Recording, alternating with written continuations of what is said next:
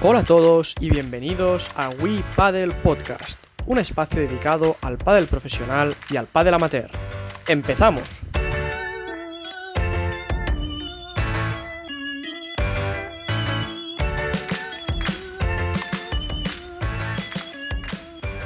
Buenas a todos y bienvenidos al segundo capítulo de We Paddle Podcast. Eh, estamos encantados de estar aquí una vez más. Nosotros somos Uri, Nacho, Xavi y yo mismo Chete del equipo Polidep. Eh, buenas a todos, compañeros. Buenas, chicos. Hola a todos, encantado Pablo de tenerte aquí. Hola, señores. Eh, ¿Cómo estamos? Muchas gracias por contar conmigo. Un placer, Pablo. Bien, nuestro invitado de hoy, como habéis podido escuchar, eh, es el brasileño Pablo Lima, uno de los mejores jugadores del mundo de pádel.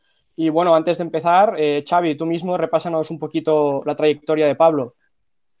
Pablo Lima, en la actualidad número 4 del ranking World Padel Tour y mejor jugador brasileño de pádel de todos los tiempos. Acerca de tu palmarés, empezaste 2008 jugando con Marcelo Jardín, llegando cuartos, semis en muchos torneos. Eh, luego estuviste varias temporadas con Juani Mieres, ganando títulos y disputándole el número uno mundial a Juani Vela. Y a partir del 2015 formaste pareja con Vela hasta mediados de la pasada temporada. Con Vela estuvisteis pareja número uno durante tres años, ganando la gran mayoría de torneos. Y finalmente, este año 2019, debido a las lesiones de Vela, jugaste con Marcelo, Paquito y acabaste el año con, con Galán y coronándote campeón ¿no? del máster en Barcelona. Bueno, un, un, gran jugador, ¿eh, Pablo? Un gran jugador. Me has puesto muy arriba, ¿eh? A ver si me sale crecido. Yo con una de esas ya, ya estoy, ¿eh? Pues nada, un partidito. Pablo, empezaremos un poco con los inicios, que nos vale. interesa mucho. Cuéntanos un poco, eh, ¿a, qué, ¿a, qué, edad te empezaste a jugar a pádel? ¿Dónde? ¿Por qué? Vale. Un poquito. ¿Cómo Mira, yo empecé a jugar a, a, cuando tenía nueve años, porque mi padre jugaba y a jugar con él eh, lo típico que el niño acompaña a su padre, eh, me puso a dar clases y tal, y a los 10 años empecé a jugar los torneos de menores, después fui jugando todas las categorías, eh, empecé en la quinta categoría, cuarta, tercera categoría, y ya ahí a los 15 años empecé a jugar eh, a nivel profesional ahí en Brasil. Fue cuando empecé a jugar que era la primera categoría, que era donde había premiación y donde jugaban eh, los jugadores profesionales. ¿Y ahí en Brasil jugabas con algún jugador profesional que has coincidido aquí? O, o, no? Bueno, ahí en Brasil yo eh, al principio iba cambiando porque no tenía. Eh, jugaba con el que me aceptaba, porque los principios son así: más o menos juegas con el que te acepta y que está libre, o que se quedó sin compañero, el que te llama y, y al final juegas con él. Después había un jugador que era muy bueno que se llama Pablo Oliver, eh, que se quedó sin compañero, empezamos a jugar y ahí hemos jugado, eh, creo que dos años, dos años enteros. Hemos, hemos venido a España a jugar algunos torneos en uh -huh. el 2004 pero él ha sido así el compañero más fijo que he tenido en, en mis principios. Entonces, cuéntanos, ¿cuándo, empezó, ¿cuándo decidiste venir a España a competir y dedicarte ya profesionalmente al pádel? Eh, mira, yo? Eh, a, a, cuando tenía, en 2004 vine a jugar unos campeonatos con ese compañero mío que es amigo también, Pablo Oliver, y jugamos unos campeonatos, uno en Madrid, uno en Bilbao, y, y él me pregunta si, ¿por qué no, si no me, no, no me animaría a venirme a, a vivir a España? Entonces yo le digo que sí, empezamos entre los dos, eh, él conocía más gente, a, a, hablar con algunas marcas de palas, si alguien quería me patrocinar y si había algún club con la posibilidad de que yo pudiera trabajar, porque en esa época eh, eran muy pocos jugadores que podían vivir solo, solamente el pádel y, y, yo empezaría muy atrás, obviamente sería de los que no solo podían dedicarse a jugar. O sea, entonces ahí conseguimos un club, una marca de palas que me pagaba y me vine a vivir aquí en España en el 2005. O sea, fíjate, los inicios compaginabas un poco las clases con la competición, ¿no? Sí, o a veces era un poco al revés porque um, trabajaba muchísimo, daba, llegaba a eh, 10 horas de clase, eh, 11 horas de clase por día y me iba a jugar los torneos. O sea, en esa época uno entrenaba cuando le quedaba algún tiempo, algún hueco entre alguna clase o algún día que, que era festivo y no había clases, era, era súper distinto. Hoy en día los jugadores, la gran, la gran mayoría se dedica a entrenar y casi dan muy poquitas clases, pero en esa época había que trabajar porque el que te daba de comer eran las clases y no jugar. Había un grupo de jugadores que no, pero yo no era, no era de, no participaba, no participaba de ese grupo. Eso hay que contárselo a los jugadores que suben ahora, ¿eh? que tú das clases como un campeón y ellos lo tienen fácil, entrenando cada día, dieta, ejercicio.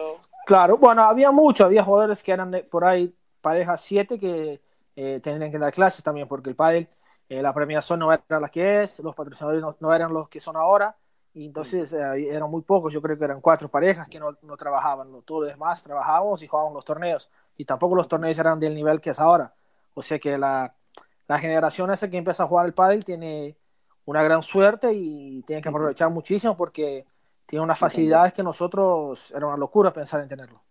Claro. Uri, la parte deportiva, a ver cómo. Eh, Pablito, sí. yo, yo quiero, quiero hablar. Bueno, primero darte las gracias que estés con nosotros en estos primeros capítulos, que siempre son difíciles. No, gracias a ustedes. Eh, yo quería empezar preguntándote un poco por el cambio generacional en el mundo del pádel.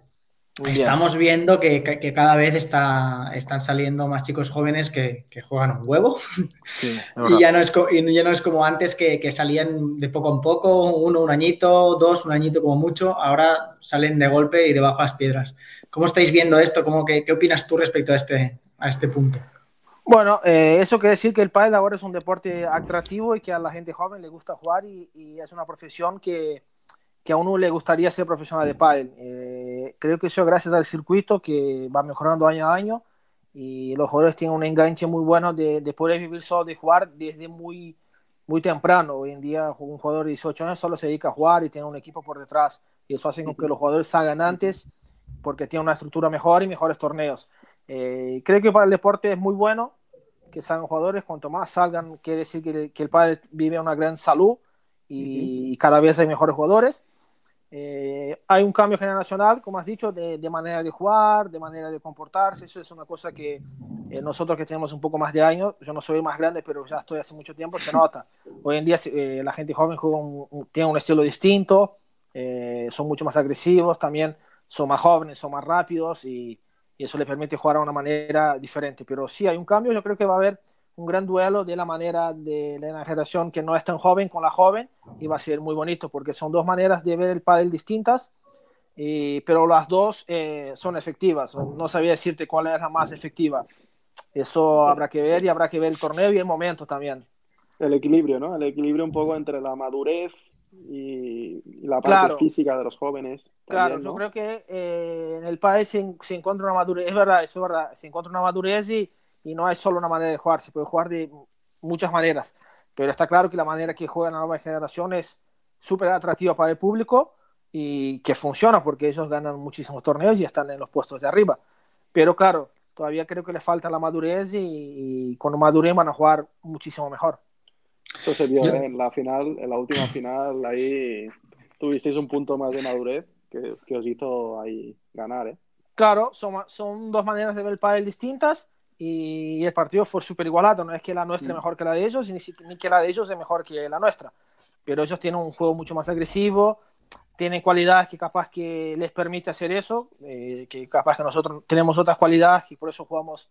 Uno siempre eh, juega con lo que le hace mejor, ¿no? No vas a jugar con que, le te, con que te hace peor. Si no te hace una jugada no es buena para ti, no la haces. Siempre procuras jugar de la manera que te conviene. Y ellos tienen su manera, nosotros la nuestra. Fue un partido mucha gente me ha llamado y hacía tiempo que no había un partido de pádel tan bonito, tan, tan parejo, tan, con tanta emoción. Y yo creo que eso para el pádel es, es bueno. En el tenis también pasa un poco, la nueva generación tiene un estilo, los que son más antiguos juegan de otra manera y todos están peleando por los puestos de arriba.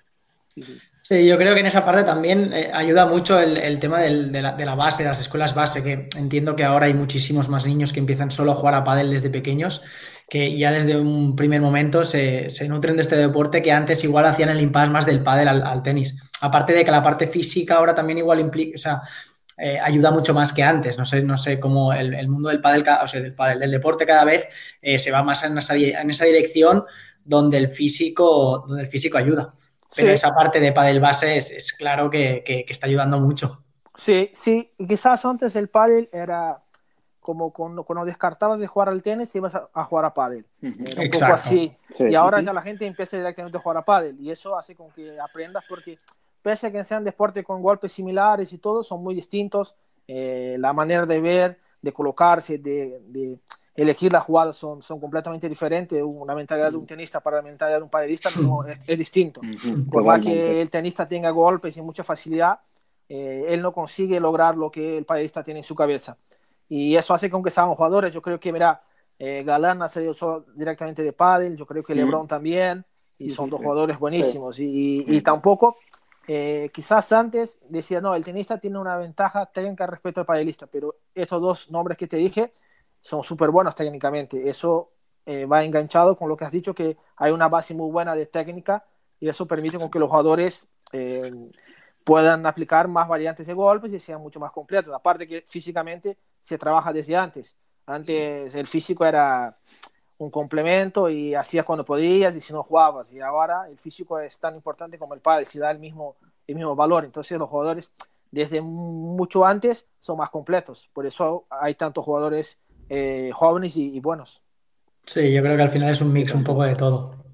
Em, de, la parte esta del cambio generacional que, estábamos hablando, tú has jugado, jugaste los últimos torneos con Ale y ahora has vuelto a jugar con, Paquito. Eh, ¿qué, es, qué, es, lo que crees que te ayuda más de volver a jugar con Paco de, estos, de esta edad que él tiene de más? ¿O qué, qué, ves tú en esa, en esa, parte? Bueno, e, es, no solo en el pádel, una persona que tiene 23 años no puede tener la misma mentalidad de uno que tenga 30, pero eso es en el pádel, en cualquier lado, eso es normal. Eh, Básicamente yo, eh, cuando Paco me dice de jugar, eh, creo que cuando hemos jugado estos dos torneos hace dos años, eh, nos quedó una espinita de ver si el proyecto funcionaría y, y, si íbamos a jugar bien entre los dos. Siempre tenemos la duda y creo que el proyecto más o menos se da por eso, ¿no? Porque con él, él tiene uno número uno y Galán, cuando yo he jugado con Galán, también creo que la pareja nuestra ha funcionado y hemos rendido bien, pero claro, con Paco me quedó la duda y era un proyecto muy atractivo que me apetecía mucho hacerlo. Pero sí, Paco es un jugador eh, quizás más conservador, eh, tiene una manera de jugar más parecida con la mía, que me hace sentir un poco más cómodo, pero con Ale también eh, me gustaba jugar porque es un jugador que tiene unos tiros que son excepcionales. está claro es que con los dos ganas torneos, o sea que tú eres el bueno, tío. no, el que acompaña bien. No, claro, yo traté, trataba, bien trato de acompañar y hacer lo, que puedo, pero no soy quizás el jugador que marca más la diferencia, pero eh, trato de hacer todo lo que se pueda para que la pareja eh, funcione lo mejor posible en el momento del partido. Has quedado, has quedado bien, has quedado bien con los dos. eh, explícanos cómo hacéis el tema de los entrenos con Paquito. Al estar así a distancia es un poco más complicado. Eh, cuéntanos un sí, poco. Bueno, siempre así, al principio yo he ido un par de veces a Madrid, tampoco he ido muchas. Creo que hemos hecho eh, ocho entrenamientos antes del primer torneo juntos. Eh, o sea que tampoco la pareja está tan así ensayada y nos conocemos tanto, pero bueno, eh, donde se ve, donde se puede apreciar si la pareja funciona de verdad son los torneos. Y al principio yo voy más a Madrid porque es donde hay más variantes para jugar y, y uno puede hacer más partidos con determinados jugadores y, y otros estilos, estilos diferentes para practicar otras cosas. Pero yo voy a Madrid, me toca viajar a mí. Te, va a tocar, te va a tocar esta temporada y las que, las que lleguen. Sí, sí. Eh, Pablito, sabemos todos los que jugamos este deporte que, que, jugar con un jugador zurdo ayuda, ayuda y mucho. ¿Qué, ¿Qué, crees que es lo que más ayuda a todos tus compañeros? Esos momentos de tensión que tú puedes cubrir medio, ¿qué, qué es lo que... Yo creo que, mira, otro día me, me, han dicho, sí, yo creo que en la parte ofensiva y lo que es eh, globos y todo el zurdo ayuda mucho porque puede recuperar muchas bolas en el centro. Eh, no sé si en defensa jugar con un zurdo es tanta ventaja o no. Eso eh, no tengo tantas dudas. Yo creo que un jugador diestro tiene más facilidad para defender, para recuperar bolas por el centro, en el rincón tiene la mano buena. Pero sí, cuando, donde digamos que es más esfuerzo que saltar, es machar y, y, atacar en el centro para ataque, jugar con un zurdo sin duda es ventaja. Atrás yo no estoy tan seguro. Bueno, yo, si, me pongo yo, ya te digo yo que sí. Si me pongo en la derecha, no. Eh, antes, antes hablábamos un poco de la final esa que ganasteis este año con, Ale y, Juan. Eh, cuando estáis viendo las semifinales, después de salvar todos esos puntos de partido, la que se juega Lebron con punto de partido de arriba, la pared lateral por debajo, ¿qué pensasteis? Hostia, mañana tenemos partido durísimo, ¿no? Sí, sí, sí. Ahí. Eh ganar quien ganara, sabíamos que el partido iba a ser súper complicado. Eh, obviamente que eh, Galán y Lebron quizás tienen, no quiere decir que sean mejores, pero tienen un estilo de juego que te castiga mucho más porque la velocidad de bola de ellos es muy alta y, y hacen que te, tengas que moverte muchísimo más. Eh, si te fijas, nosotros en el partido jugamos mucho más atrás que adelante, nos tomamos la red muy rápido y ya estamos peleando y luchando los puntos eh, casi todo el tiempo. Eh, es una pareja que te castiga mucho por eso, porque hay que defender muchas bolas, recuperar muchas bolas, te presiona todo el tiempo y es un juego que, que, te cansa más, pero no quiere decir que sea mejor, porque los otros estuvieron ahí a un punto de, de ganarles, o sea que sí, tampoco sí, aquí los vale. demás Y lo- son inferiores. Y lo que vimos mucho en este, en este partido es que habías de ganar tres veces el punto para ganar el punto.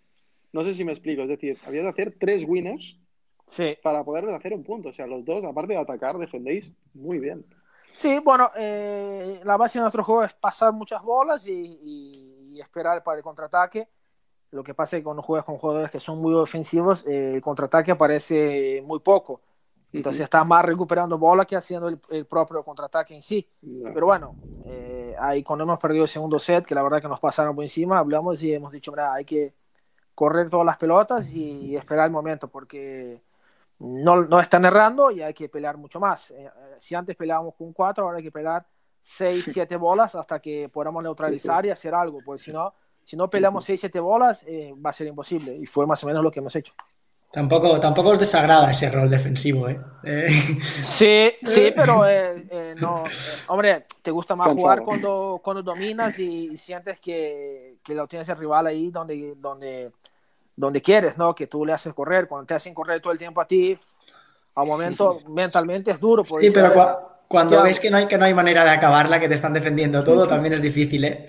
Sí, sí, sí, claro. Por eso eh, eh, había, había que, que ellos hacer la parte que hacen muy bien ellos y nosotros hacer la parte muy bien nuestra y cuando pasamos adelante eh, no mandar ningún error así muy grave porque claro, cuando tienes la pelota para atacar no hay que tampoco meter la pata porque vas defendiendo mucho tiempo. Claro. Y la última ya por mi parte, Pablo, eh, el tema del año en, en el circuito. ¿Qué, qué opina Pablo Lima de- del punto de oro? Mira, eh, me han hecho esa pregunta. Al principio no me gustaba nada porque me parecía un, un error gravísimo que iba a desvirtuar el deporte, que los partidos iban a durar poco, que me parecía un error, vaya. Eh, porque también es normal porque uno juega toda la vida con un sistema y ahora de pronto dice, no, ahora tienes que cambiar. Y los esquemas mentales no son el mismo, eh, la manera de interpretar el juego es distinta. Antes, por ejemplo, si tú ibas a ganar, ganando 40-30, eh, más o menos la situación era controlada. Ahora en un 40-30, si pierdes el punto, eh, tienes una bola de break. Mm. Y eso es complicado, ¿no? Cambia, Pero yo cambia creo que para el país ha sumado, eh, cuando hemos ido al torneo y se ponía el marcador así en doradito, nos, nos creaba una cierta expectación hasta nos ponía Cambia, contentos. Decía, punto de oro, punto de oro, wow, hostia. Y yo creo que ha hecho bien. Eh, es más interesante jugar con el punto de oro porque el nivel de atención tiene que ser mucho más alto. Pero yo creo que país ha, ha hecho bien. Y mira, yo te digo sinceramente, estaba 100% en contra y ahora me parece que ha, ha sumado para lo que es el espectáculo y más que nada ha sumado y la preocupación que tenemos todos que iba a restar, no ha restado. Entonces, es muy bien. Para mí, a mí ahora me parece, soy, soy a favor. Nosotros Os dimos hace nuestra opinión. concentraros más, ¿no? Os hace ¿Cómo? concentraros más. Sí, sí, porque el partido se te puede ir en nada. Eh, Pierde dos puntos tontos, ahí sale 0.30 y es súper complicado. Y si ya va a 0.40 es una locura. Eh, Está bien, yo creo que ahora, antes uno decía el tiebreak es, eh, eh, es complicado jugar el tiebreak, pero ahora el tiebreak te parece Ah, es un tiempo tremendo para recuperar, porque te da mucho tiempo el tiebreak. El tiebreak no es nada ahora, es una broma. Exacto. Porque el punto de Ah. oro es todo el tiempo jugar un tiebreak de cuatro puntos. Claro que momento Exacto. solo saco, solo restas, pero es todo el tiempo jugar un tiebreak de cuatro puntos.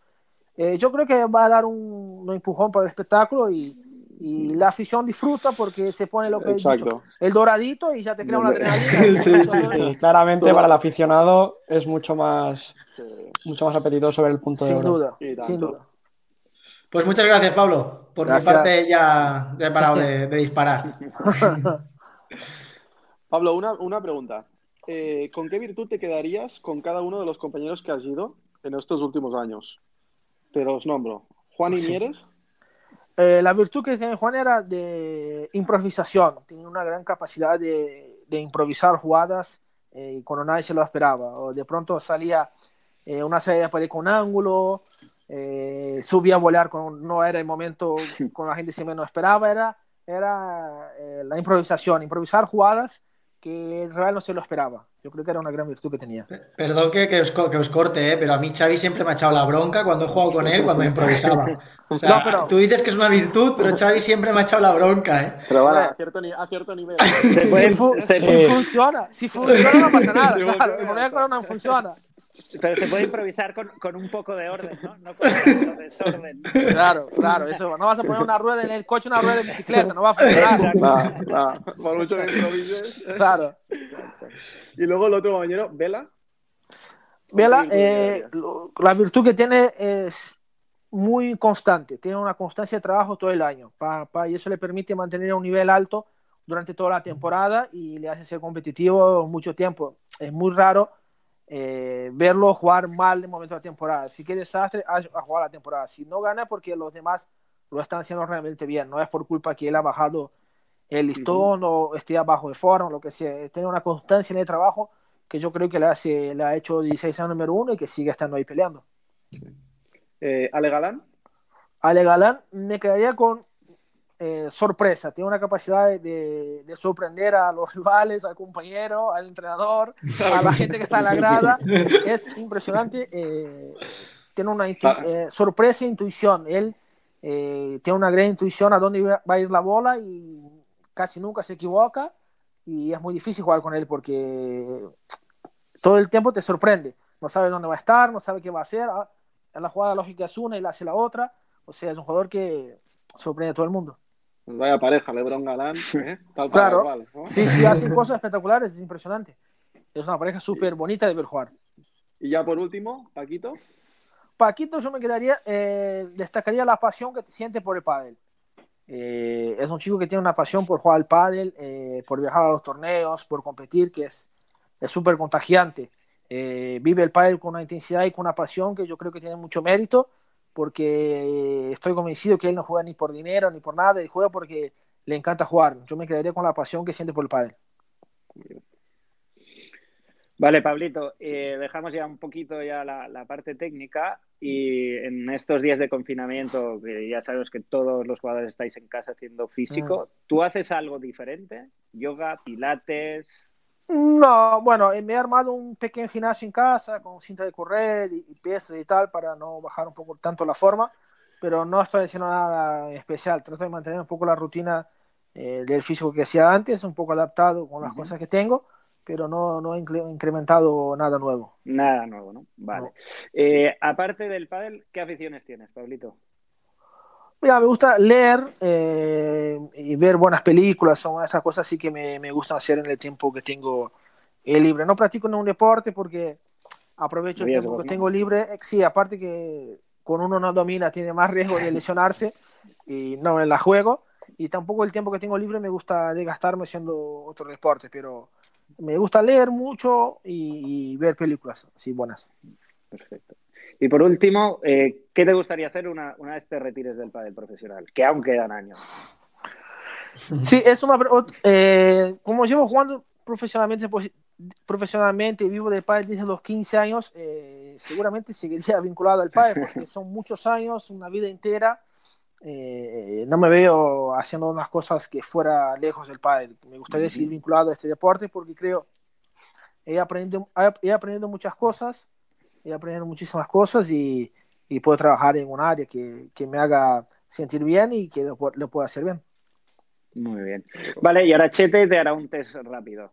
Vamos. Sí, Pablo, pasamos al test rápido. Son Vamos. nada, preguntas cortas de respuesta aún más corta. Vamos vale. a ello. Un jugador de pádel. Un jugador de pádel, eh, Paquito Navarro. El mejor jugador de pádel de la historia para ti. Velasteguín. El mejor smash del circuito. Lebron. La mejor víbora. Galán. La mejor volea de derecha. La mejor, la mejor volea de derecha. Uy, a ver. eh, yo creo que la mejor volea de derecha tiene Galán. ¿Y la de revés? Lebron. La pareja que consideras más complicada. La más complicada ahora mismo, Galán, Lebron. Perfecto. La pareja que tiene más potencial. La pareja que tiene más potencial. Estupa y Sene Gutiérrez. Perfecto. ¿La sede de Wolpa del Tour que más te gusta? Eh, me gustó mucho la sede de Suecia. Perfecto. Y por último, tu victoria más especial en toda tu trayectoria. fue la semana que ha nacido mi hijo, que justo fui el nacimiento y después he vuelto a jugar. Yo creo que ese torneo fue el torneo más especial. Perfecto, Pablo. Pues muy bien, eh, gracias por prestarnos tu tiempo y por aguantarnos este ratito. y con esto ya, ya nos despedimos. También dar las gracias a mis compañeros y a todos los oyentes que nos estáis escuchando. Os esperamos el jueves que viene con más Paddle en el próximo We Paddle Podcast. Hasta luego. Gracias, compañero. Adiós. Gracias. Gracias, Pablo. Chao, chao. Hasta luego. Gracias. Y esto es todo por hoy. Gracias a todos por escucharnos. Nos vemos el próximo jueves a la misma hora con más Paddle.